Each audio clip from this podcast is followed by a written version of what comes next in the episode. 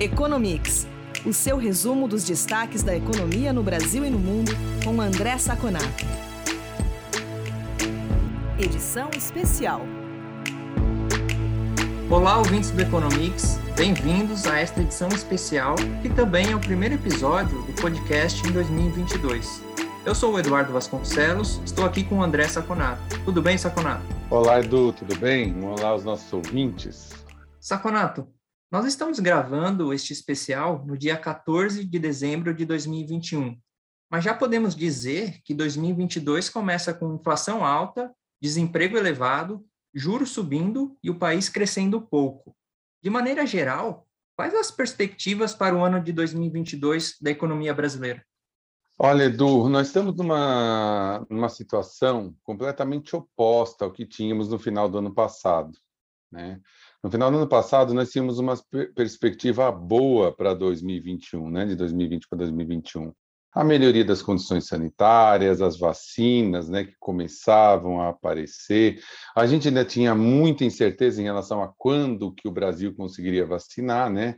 Nós tivemos a recusa do presidente Jair Bolsonaro para, as primeiras vacinas da Pfizer, então nós só começamos aqui no estado de São Paulo o governador João Dória em, em janeiro, mas nós tivemos depois o governo federal começou a ter uma postura muito mais ativa nas vacinas e as condições sanitárias melhoraram bastante. Nós tínhamos, primeiramente, umas condições estatísticas muito melhores, né? Que é aquele famoso efeito carry-over.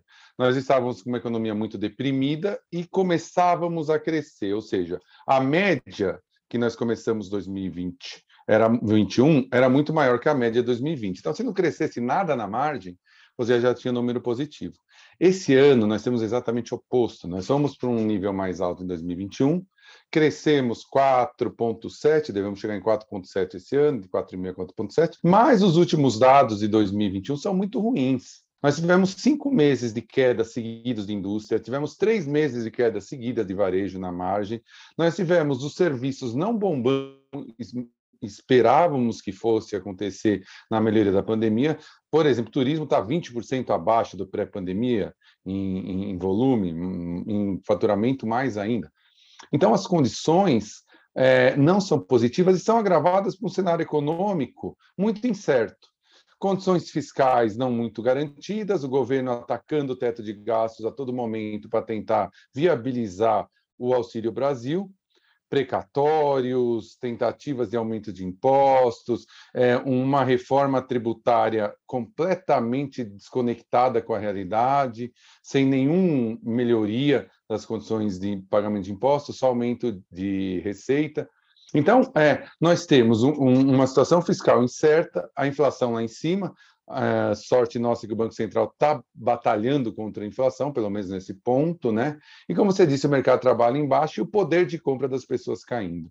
Então, todo esse cenário é, mostra um 2022 muito difícil para o Brasil. Algumas casas já, inclusive, consideram a previsão de câmbio como negativa. Se não ficar negativa, deve ficar muito próximo de zero, a menos que, a menos que algo, algo venha para melhorar as expectativas. E o que seria esse algo? Algum candidato, ou mesmo os candidatos que já estão aí, com uma agenda muito liberal e de eficiência muito clara. O que até agora os dois extremos, né, tanto de direita como esquerda, não mostraram. Vamos ver se aparece uma candidatura, ou mesmo esses extremos se rendem à, à racionalidade. Saconato, como você mencionou, 2022 é ano de eleição. E de acordo o que a economia brasileira precisa para voltar a crescer, o ano eleitoral, em geral, ajuda ou atrapalha a economia? Olha, Edu, eu posso responder essa sua questão por dois prismas, né? O primeiro, eu diria para você que, é, obviamente, é, atrapalha. Por que atrapalha? Nós temos um presidente que está com essa popularidade diminuindo, né? Agora parou, parece que ficou mais estável, mas está com uma popularidade talvez a mais baixa desde que ele foi eleito, e uma eleição chegando, com seu maior concorrente sendo o candidato favorito, né? Da outro extremo. Isso é um prato cheio, e não é por causa desse governo nominalmente, mas geralmente os governos, no quarto ano de mandato, são menos é, cuidadosos com o fiscal.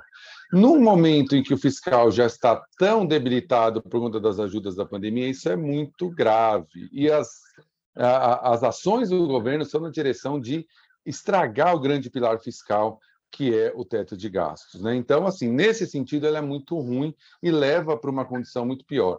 Mas também pode ter um efeito positivo, um efeito de expectativas. Se algum dos candidatos vier com uma clara intenção de ajuste de contas públicas, de investimento onde é necessário, de não acabar com o teto de gastos, de não corroer todos os ganhos que nós tivemos com o aparato fiscal, as expectativas viram rápido. Né? Se esse candidato for viável, seja ele quem for, de extrema esquerda, de extrema direita, de centro, se esse candidato for viável com uma agenda boa, é, a expectativa pode virar muito rápido.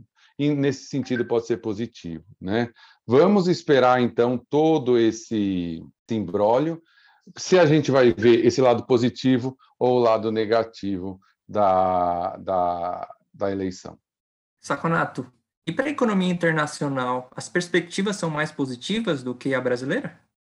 São sim, Edu, são sim. Apesar de 2022 claramente vai ser um ano menos com menos notícias boas do, do cenário internacional do que 2021, ele não vai ser um ano que vai gerar grandes restrições.